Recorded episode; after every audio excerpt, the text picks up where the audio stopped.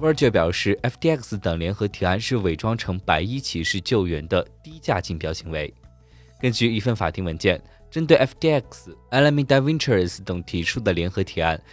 ，Verge Digital LLC 表示，这只不过是在有利于 Alameda FTX 的基础上清算加密货币，是伪装成白衣骑士救援的虚报低价竞标，扰乱破坏程序。Verge 声称。